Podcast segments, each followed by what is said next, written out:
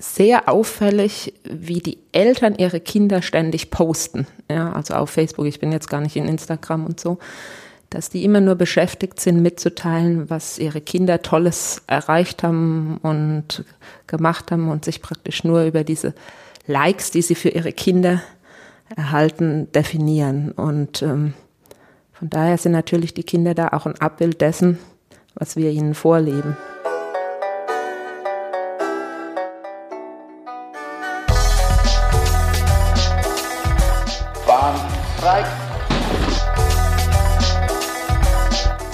Komm, dampf nochmal. Der Erfolg hat viele Gesichter, der Misserfolg nur eins. Glaube ich auch das, wo der Trainerberuf momentan steht.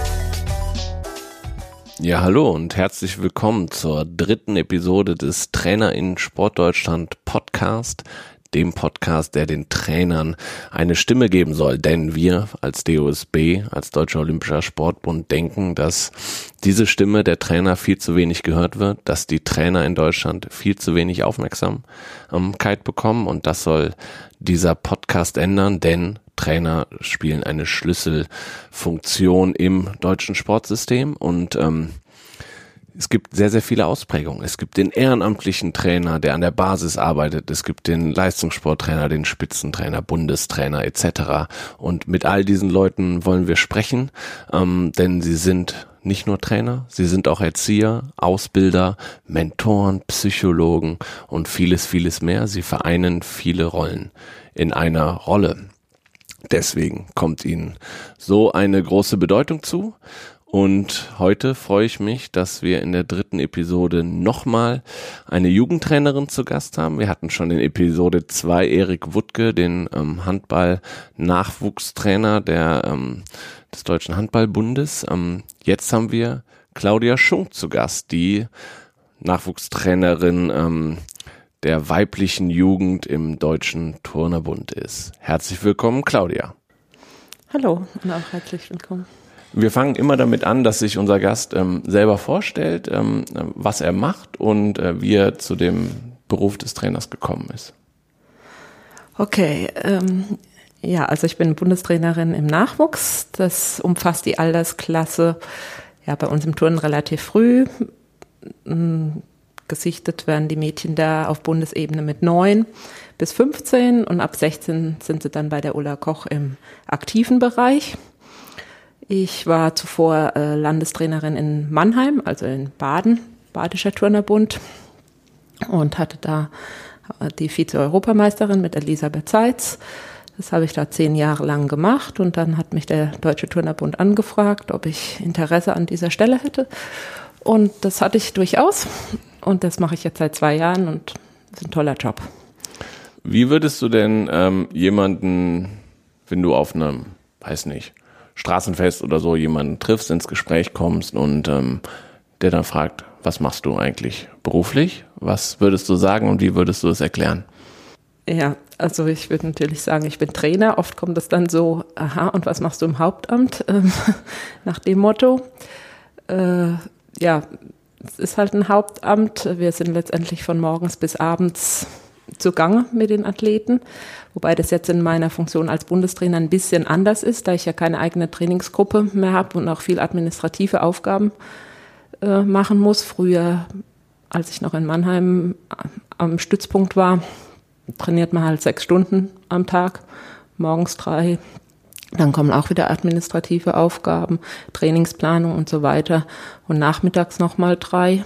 Feiertage gibt's prinzipiell für die Athleten nicht. Also von daher ist es schon ein rundrum Beruf.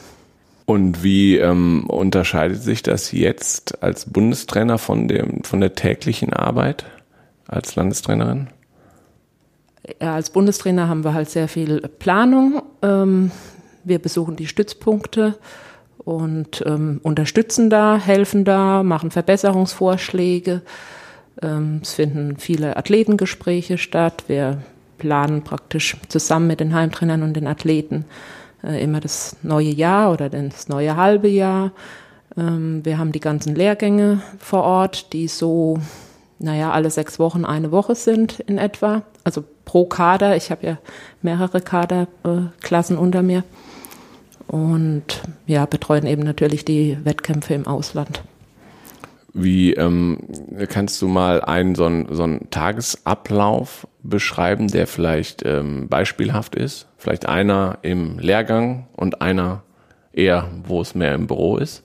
Genau, das ist ja jetzt halt ganz anders, da es gar nicht mehr so ähm, fix äh, Tagesabläufe gibt wie früher.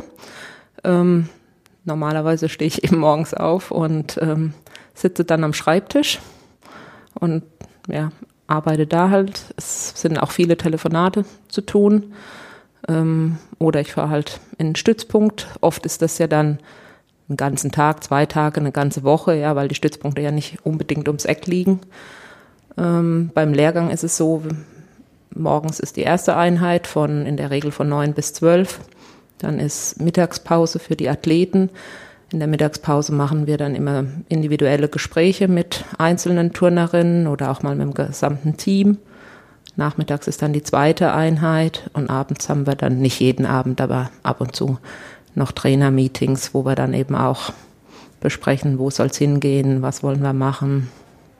Und auf diesem imaginären Straßenfest, wenn du dann das erzählt hast, kommst du dann auch ins Erzählen wie hier? Wollen die Leute mehr wissen oder denken die, okay, Trainer kann ich mir eigentlich vorstellen in meinem Verein hier gegenüber, da weiß ich, was der, was der vielleicht der ehrenamtliche Trainer macht? Fragen die da noch mehr nach? Ja, eigentlich sind die doch ganz interessiert, ja. Also.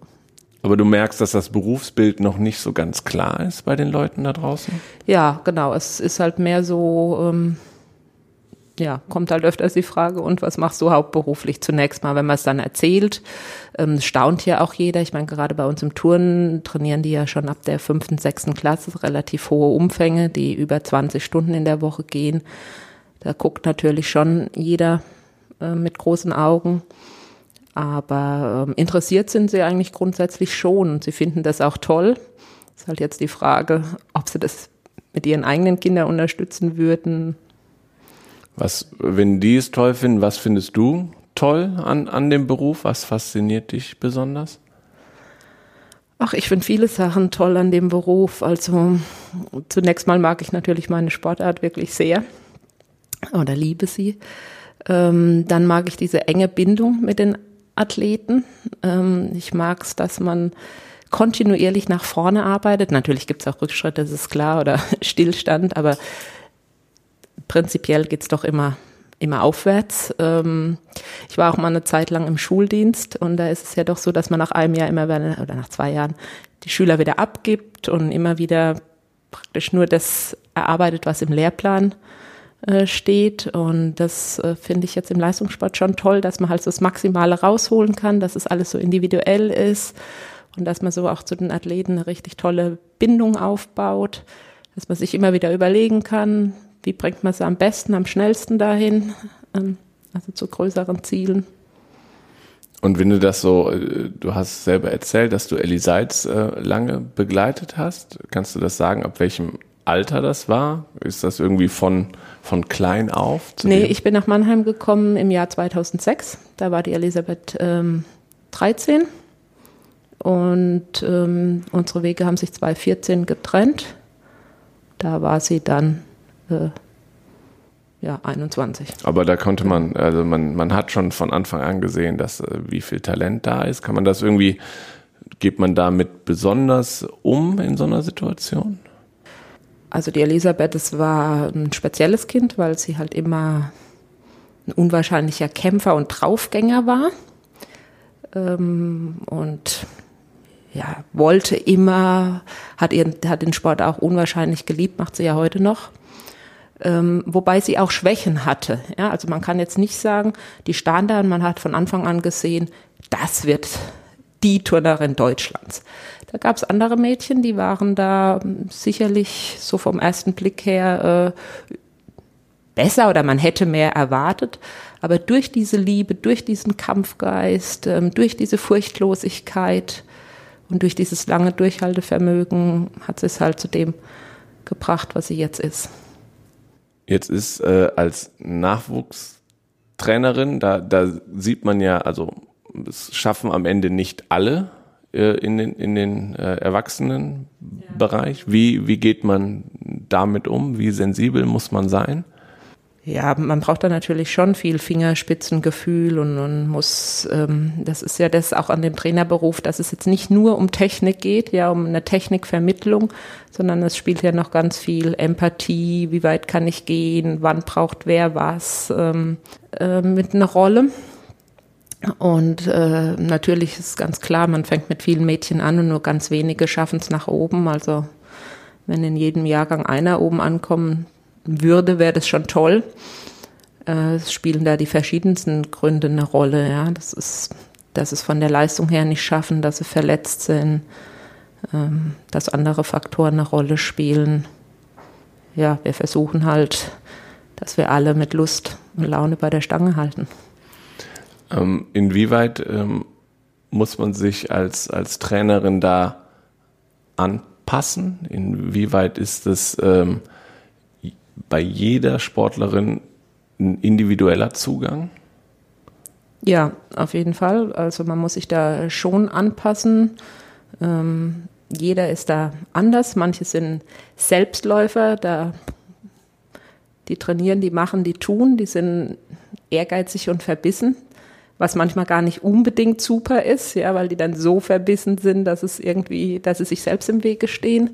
Andere sind hochtalentiert und eher nicht die fleißigsten. Man muss halt bei jedem so ein bisschen gucken, wie kann ich den packen, wie kann ich den ähm, dahin kriegen, wo er es letztendlich auch gerne hätte und wo wir es halt als Trainer auch gerne hätten.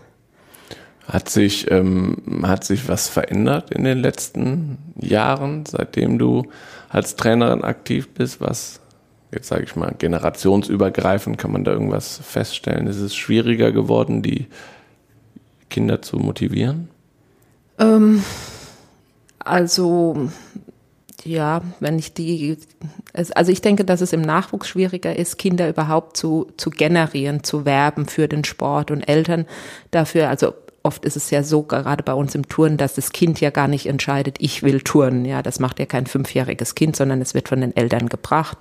Und äh, die, die Zentren oder Vereine sagen dann, hm, ihre Tochter ist begabt, wie wäre es denn mit dreimal in der Woche oder viermal in der Woche? Und da ist es dann schon schwierig, äh, äh, die Eltern zu mobilisieren, dass sie das mitmachen. Ja, das sagen viele, nee, nee, das ist uns zu viel. Oder wenn das Kind dann einmal nicht mehr möchte, dann wird gerne schnell aufgegeben. Das ist ein bisschen schwieriger. Aber die Mädchen, die dann mal dabei sind, ähm, ja, die machen das schon mit großer Leidenschaft. Und ähm, nach wie vor finde ich es beeindruckend. Bei uns im Turnen ist ja Chemnitz ein, ein, großer Stützpunkt und Stuttgart. Also diese zwei Zentren sind ja die herausragenden, was sich aber auch dadurch begründet, also natürlich durch äh, sehr, sehr kompetente Trainer, aber zum anderen auch, weil sie ein Internat haben und halt Mädchen aus ganz Deutschland dorthin gehen. Und das finde ich schon beeindruckend, wie viele Familien dann doch auch bereit sind, ihre Kinder schon ja, mit 10, 11, 12 Jahren in Internat abzugeben, um eben den Wunsch der Kinder zu erfüllen. Wie viel muss man denn mit Eltern quasi auch arbeiten und nicht nur mit Kindern als, als gerade als Nachwuchstrainerin? Also ich jetzt in meiner Funktion als Bundestrainerin habe relativ wenig damit zu tun. Ja, die sind ja an den Stützpunkten, ähm, trainieren die ja tagtäglich. Und die Arbeit als Stützpunkttrainer ist natürlich schon viel oder auch viel mit Eltern. Das ist ja auch das gute Recht, dass die Rückmeldung kriegen, wie klappt's, ähm, wie läuft's, wie entwickelt sich das Kind. Und äh, es ist ja auch viel organisatorisches. Die Kinder müssen ja alle noch gefahren werden oder Sachen für sie besorgt, eingekauft, sonst was werden. Also von daher ist es schon viel mit den, mit den Eltern. Ähm, aber für mich als Bundestrainer ist es jetzt eher wenig. Inwieweit würdest du dich als ähm, le lebenslang Lernende auch beschreiben? Weil das ist das, was ich immer denke, der Trainerberuf, das ist nicht, es hört nicht auf eigentlich. Ne? Also es, man muss sich immer weiterentwickeln und auch immer wieder anpassen an neue Situationen, an neue Kinder, neue Generationen. Ja, genau. Also ähm, man lernt immer wieder dazu. Mm. Nicht unbedingt nur durch Seminare oder durch Fortbildungen, sondern auch wenn wir halt bei Großevents sind, wo man dann sieht, wie machen die anderen das, wie machen andere Nationen das, wie machen andere Trainer das und das könnte man doch mal übernehmen und hier könnte man doch mal versuchen oder tüfteln oder wie auch immer. Also da versucht man lebenslang sein Training zu perfektionieren und zu optimieren. Aber ich denke, das ist ein Faktor, der ja eigentlich in jedem Beruf so sein sollte, ja, dass man sich lebenslang fortbildet. Generation, ich habe ähm, mit einem Handball-Nachwuchstrainer ähm, gesprochen und der meinte schon, dass es in seinem Bereich Mannschaftssportart, äh, vielleicht ist das auch, liegt da der Unterschied, ähm, ist schon jetzt diese Generation Instagram, würde ich sie jetzt mal nennen, das ist schon ja. eine ganz andere Mentalität manchmal an den Tag legen und das ist nicht ganz einfach für ihn ist, weil er halt aus einer anderen Generation kommt, damit, damit umzugehen. Wie sieht das bei dir aus? Also das Handy, sage ich jetzt mal, Generation Handy, das ist ein ganz großes Problem, muss man definitiv so sagen. Ähm, wir waren ja jetzt im Sommer in Baku bei EOF und da wurde das eigentlich so sportartübergreifend festgestellt, ähm, dass die ja keine zehn Minuten mehr ohne dieses Ding in der Hand verbringen können. Und ähm, ja, wir haben da schon auch überlegt, ob wir einfach bei Lehrgängen die Handys einziehen, damit die auch wirklich mal wieder miteinander was tun und sich ein bisschen auch auf die Sache fokussieren. Also ich weiß, dass mein Kollege aus dem männlichen Bereich das jetzt gemacht hat. Ähm, die Tennisleute haben es auch gemacht. Ähm, ich habe es jetzt bei meinen Mädchen noch nicht gemacht, aber das ist schon ähm, auffallend schwierig, dass da ja nur noch von dieser Mitteilungs äh, ja, sich mitzuteilen, die abhängig sind. Ja, da wird hier alles ähm, gepostet. Wobei man natürlich auch sagen muss, also das ist diese Generation, aber diese Generation wird ja auch geprägt von den Eltern. Und gerade in meiner Sportart, wo die Kinder halt sehr jung sind, ähm, ist es auch sehr auffällig, wie die Eltern ihre Kinder ständig posten. Ja, also auf Facebook, ich bin jetzt gar nicht in Instagram und so dass die immer nur beschäftigt sind, mitzuteilen, was ihre Kinder Tolles erreicht haben und gemacht haben und sich praktisch nur über diese Likes, die sie für ihre Kinder erhalten, definieren. Und ähm, von daher sind natürlich die Kinder da auch ein Abbild dessen, was wir ihnen vorleben. Mhm. Gibt es eine Art, ähm, klar, gibt ihr definiert sicherlich irgendwie ab dann und dann ist gibt es kein Handy mehr, Wettkampftraining etc. Zum Glück kann man ja mit dem Handy noch nicht wirklich gut turnen wahrscheinlich, dass, dass die da das Handy dann schon ähm, ähm, weglassen. Aber gibt es auch eine Art Schulung, Seminare von euch, was da, was den Umgang damit angeht? Oder seht ihr das eher, das müssen eigentlich die Eltern, die Schule etc. lösen? Ähm, also ich weiß, dass die größeren, die hatten, glaube ich, da so ein Medientraining, ähm, weiß ich jetzt aber nicht im Detail, wie genau darauf eingegangen wurde, äh, ein Handy, wie oft man das benutzen soll. Also wir bei den Kleinen hatten das noch nicht. Aber ähm, wir haben jetzt auch ähm, gesagt, dass wir das in unseren Elternabend, in unseren nächsten mit aufnehmen. Also das haben wir schon gesagt. Also wirklich, dass das so massiv ist und so massiv äh, praktisch auch ja, beeinträchtigt. Äh, das ist uns jetzt auch wirklich diesen Sommer extrem aufgefallen, weil mhm. wir da ganz viel mit den jugendlichen Athleten unterwegs waren. Aber ist es nicht auch eine Chance, dass man zum Beispiel das, was eine Simone Biles oder wer auch immer irgendwo in der Welt macht, dass man es eigentlich dem Nachwuchs, der kriegt es direkt mit. Wenn er sich dafür interessiert, kriegt er tolle Bilder, Videosequenzen sofort geliefert und ist eigentlich eine Chance für den Sport. Ja, es ist halt wie bei allem. Ne? Alles hat seine Vorteile und hat seine Nachteile. Also wir hatten ja jetzt letzte Woche oder vorletzte Woche hatten wir ja gerade die Weltmeisterschaften in Stuttgart, was ja ein wirklich herausragendes Ereignis war und super organisiert. Und wir waren da vor Ort, wir waren mit den Nachwuchsleuten vor Ort, hatten da ein Trainingscamp und haben dann die Wettkämpfe angeschaut. Und wenn man da die Mädchen so beobachtet, dann sitzen die da während der Veranstaltung und filmen die ganze Zeit mit ihren Handys, was da unten abläuft. Aber sie leben gar nicht so das Event mit, ja. Und ähm, schon im Vorfeld auf die Veranstaltung kriegt man ja die ganze Zeit das, äh, wie du schon gesagt hast, auf sein Handy und guckt sich hundertmal die Simone Biles mit ihrem Event, äh, mit ihrem Element an, äh, so dass es jetzt gar nicht mehr diesen absoluten Effekt hat. Ja, also wir früher sind ja dazu so Wettkämpfen hin, weil wir diese Stars sehen wollten und weil wir diese Elemente und diese Übungen sehen wollten.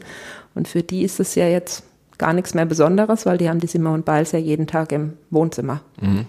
Und da kann man auch als äh, Trainerin aus einer anderen Generation gar nicht mehr drauf einwirken und gesagt, jetzt genießt das doch mal, dass ihr das hier vor Ort wahrnehmen könnt.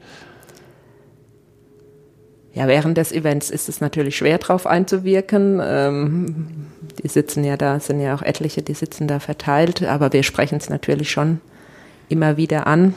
Ähm, aber wie gesagt, wenn die Simone Biles da ihren Triple-Double dann turnt, dann haben die den ja schon davor 50 Mal auf ihrem Handy angeschaut und ähm, es ist gar nichts mehr so Neues.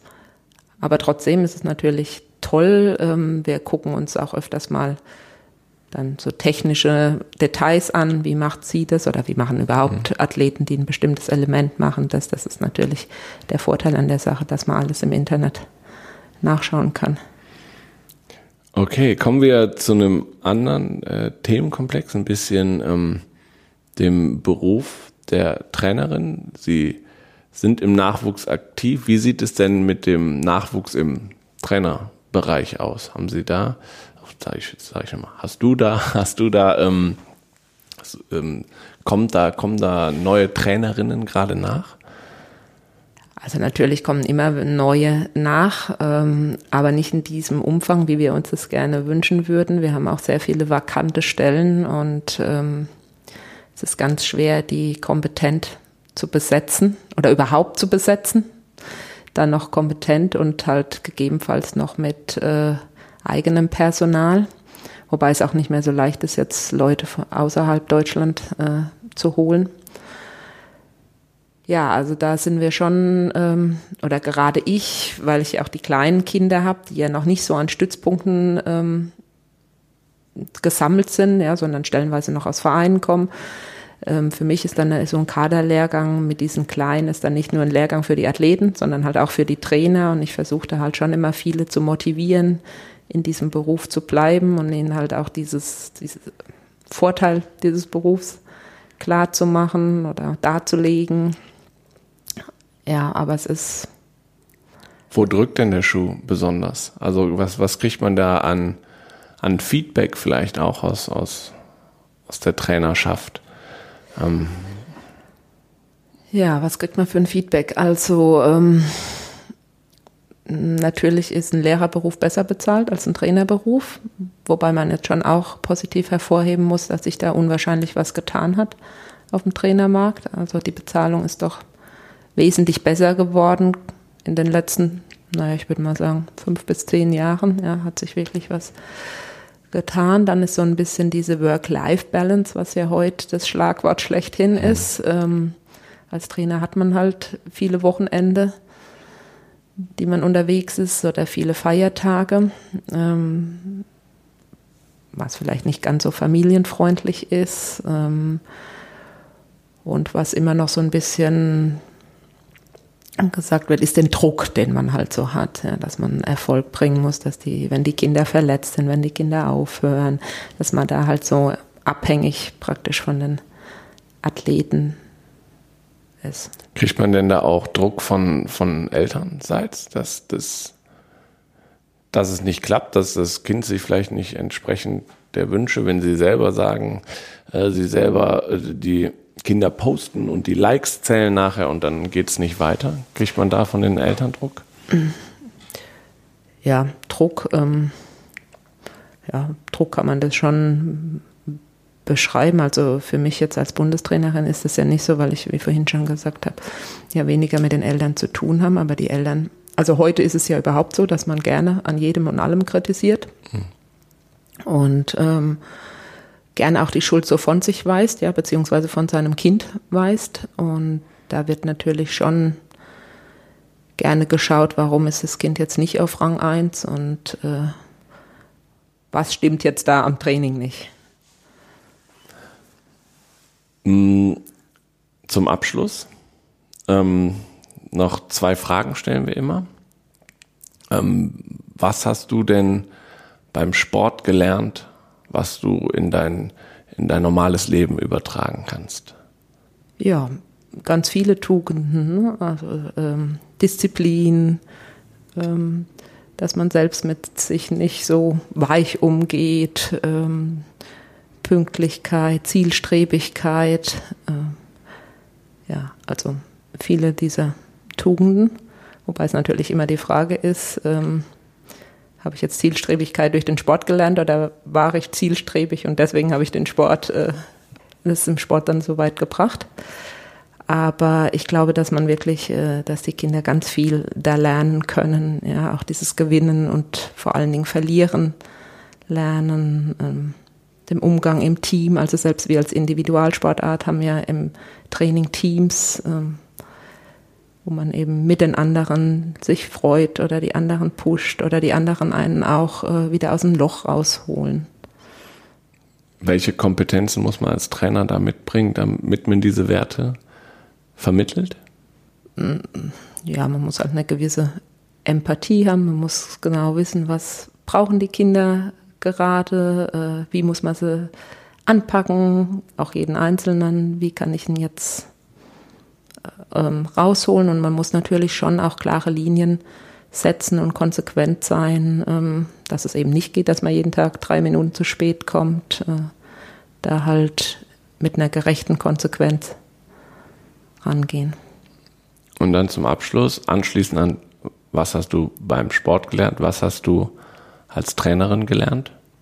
Als Trainerin, naja gut, man lernt da wirklich immer äh, viel und ich habe ja ganz jung als Trainerin angefangen und man macht da natürlich auch ganz viele Fehler und äh, lernt da mit. Am Anfang ist man halt sehr stürmisch und äh, möchte da halt unbedingt, dass die Kinder gut sind und sehr gut sind und immer mehr lernen. Und da muss man halt schon manchmal auch ein bisschen Kompromisse machen, ein bisschen Abstriche machen und ähm, ja, muss halt eben auch akzeptieren, dass es nicht nur nach vorne geht, sondern dass es auch mal Stillstand gibt und dass es eben auch mal einen Schritt nach hinten gibt und dass man da eben doch immer bei seinem Athleten bleibt und äh, ihn immer weiterhin unterstützt. Okay, dann sind wir schon durch. Vielen, vielen Dank für, für das Gespräch und äh, wir wünschen weiterhin viel Erfolg und viel Spaß im Trainerberuf. Ja, vielen Dank, auf jeden Fall. Ja, ähm, vielen Dank euch auch da draußen, den Zuhörerinnen und Zuhörern, ähm, dass ihr wieder dabei wart. Wir freuen uns natürlich über ähm, gute Bewertungen auf iTunes. Wir freuen uns darüber, wenn ihr diesen Podcast weiterempfehlt. Ähm, und auch nochmal ganz wichtig der Hinweis, ähm, es gibt eine Facebook-Gruppe Trainer in Sportdeutschland, ähm, die wir aufgesetzt haben, wo es zu einem regen Austausch zwischen den Trainern kommen soll. Ähm, diese Facebook-Gruppe begleitet auch das Projekt Trainer in Sportdeutschland, was der äh, Deutsche Olympische Sportbund an den Start gebracht hat. Also da seid ihr herzlich eingeladen, beizutreten und euch auszutauschen. Genau, dann bleibt uns äh, nur noch zu sagen oder mir nur noch zu sagen, wir hören uns in einem Monat wieder am 15. Januar und da ähm, haben wir dann René Spieß zu Gast, passend zum Wintersport. Er ist äh, Nationaltrainer ähm, der erfolgreichen deutschen Bobfahrerinnen und Bobfahrer. Also, bis dahin, ciao.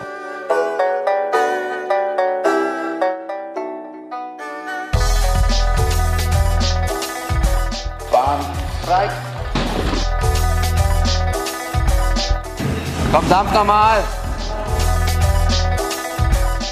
Der Erfolg hat viele Gesichter, der Misserfolg nur eins, glaube ich auch das, wo der Trainerberuf momentan steht.